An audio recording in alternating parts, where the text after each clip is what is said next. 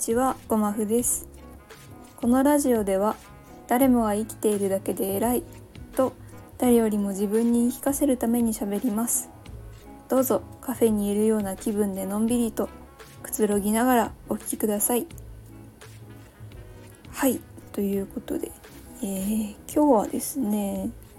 久しぶりに本の話をしようかなと思います。私は結構なんだろう多分人よりは本読んでる方なのかなという自負はあるんですけど まあ大体月に平均して5冊ぐらい、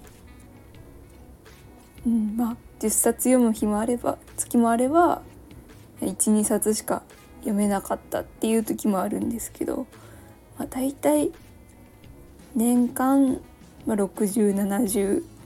ぐらい読んでるのかなっていうぐらいの、まあ、読書好きを名乗っていいのかどうかっていうところはまあ難しい話ではありますけどまあそんな感じで。でまあ結構その小説がほとんどなんですけどまあたまにそのなんだろういわゆる自己啓発本というかこう解説本とかこうなんだろう専門家の方が書かれた、まあ、ちょっと大衆向けの本みたいなのもたまに読むんですよね。うん、で自分が読書をする癖がついたのはあの摂食障害になってからでやっぱり摂食障害をなんとかしたい食をやめたいって思ってこういろんな本を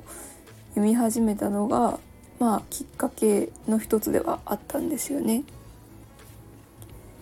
そこでそこから本読む習慣ができたんですけどなんだかんだ3年4年ぐらい本を読む習慣が続いてきたこの頃なんかねあの元気を出したくて自己啓発本読むのはもしかしたらあんま効果じゃない効果がないんじゃないかっていうことに最近気づきまして、うん、まああのあくまで持論なのであの独り言だと思って聞いていただけたら嬉しいんですけどそのなんだろうな。例えばうんなんか人間関係に悩んでる人が「嫌われる勇気を読む」とかそのなんだろう。それこそ私の場合だったら過食症に悩んでるから過食症の本を読む。っていうのがまあ定番というか。まあ大体の人がそうすると思うんですけど。なんか私の場合そのなんだろうな。知識が欲しい時はそれでいいんですけど。なんか自分が元気になりたい。その自分は大丈夫だって思いたい時に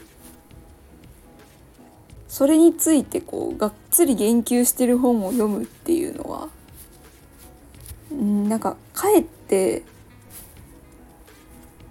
現実と向き合わなきゃいけない刺激が強いというか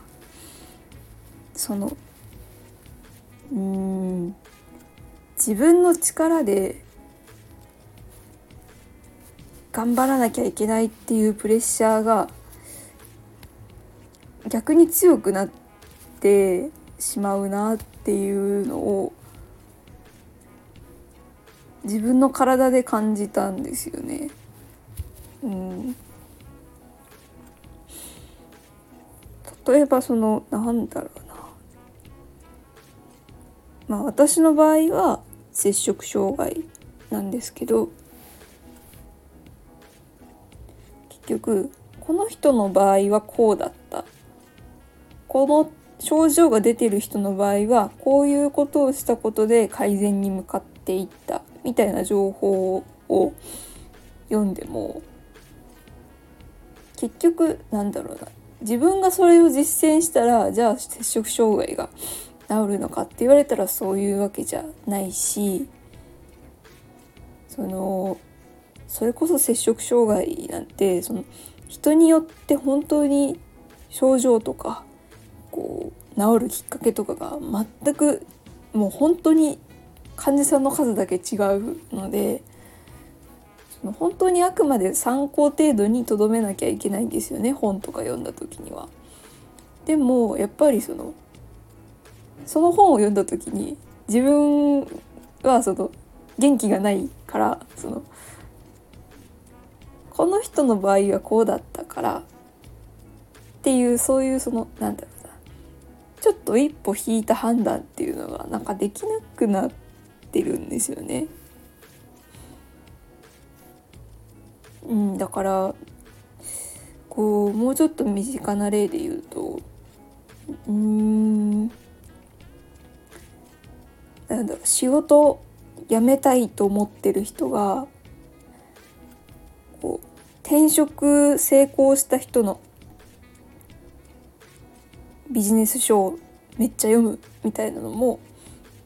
それはその知識のインプットとしてはすごくいい方法なんですけどなんだろう。この人も頑張ってるから自分も頑張らなきゃなっていうなんだろう。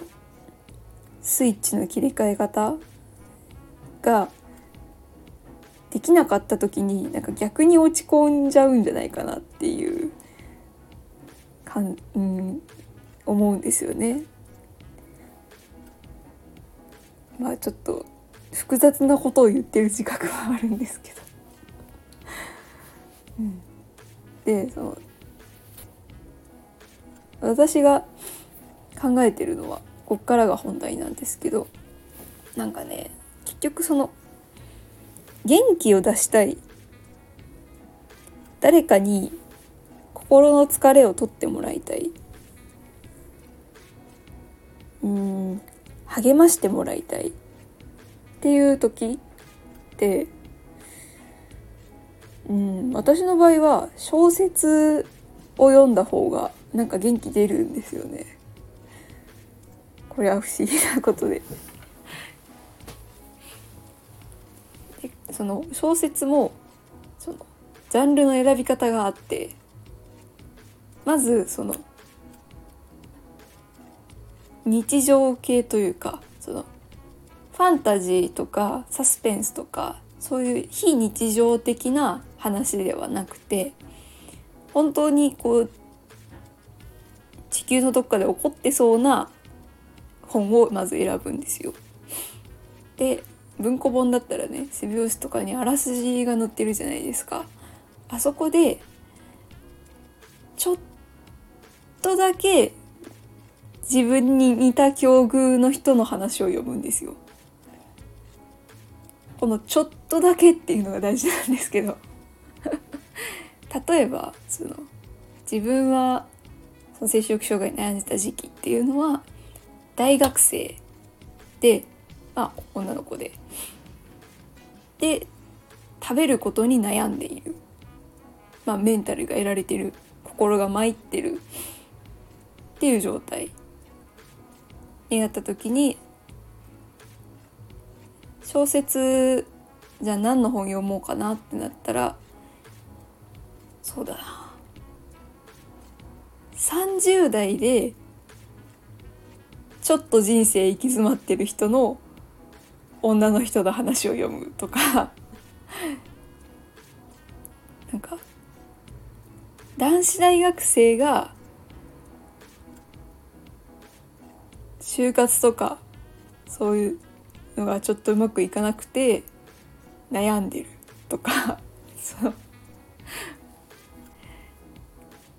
ちょっとだけ自分に境遇が似てる人の話を読むんですよ。なんだろうな。30代独身で仕事うまくいってるけど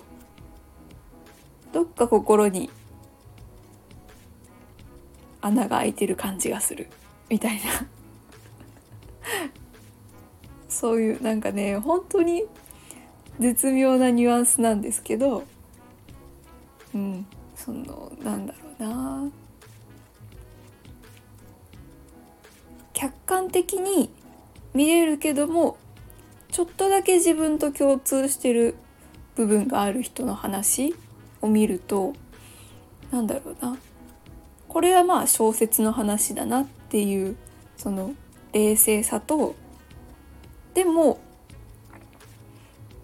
あーなんかここの心理描写はめちゃめちゃわかるなっていう共感の部分のバランスがすごいいいんですよ。うん、これが例えばさっきの新書新書じゃないや、えーと、自己啓発本とかそういう専門書の話に戻るとなんだろうな共感の部分が強すぎてちょっと重くなっちゃうんですよね。うん、だって自分が今悩んでることにダイレクトに言及されてるからうんなんだろう、うん、学ぶという意味ではすごくいいんだけどそれで果たして元気になるかって言われたらちょっと確かにちょっと気が重くなるなっていう感じなんですよね。うん、だからこれが逆に小説だったら、うん、あくまで作品を見てるっていうその一個クッションができて。でその後にうんなんかこの人自分と年は離れてるけどなんか悩んでることとかなんかちょっと寂しいなって思う部分とかがなんかすごい似てるなとか。あ私はその女性だけど男子大学生はこういうところに悩むのかとかなんかそういうなんだろうなすごくいい距離感で今の自分のことを考えられるんですよね。そこがすごく心地よくて自分は。だから摂食障害の本本当にいっぱい読んだんですけどもちろんその中にいやこれは手元に置いとこうっていう本もいっぱいあったんですけどそれとは別でこれを読むとめっちゃ元気出るなとかこれ読むと、ん、なんか食べちゃった過食しちゃった自分もまあなんだろう受け入れられるかなって思える本っていうのはやっぱり小説なんですよね。っていうのをその読書を3年4年続けてみた結果ちょっと分かってきただから本読み始めた頃よりも今読書のことが好きですしなんだろう小説を読むことっていうのが自分の中でなんだろう一個精神安定剤というかそのリセットルーティンみたいな心地よいルーティンに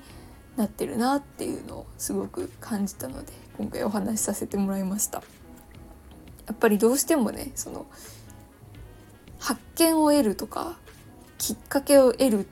ていうことイコール自己啓発本みたいなイメージがやっぱりあるんですけど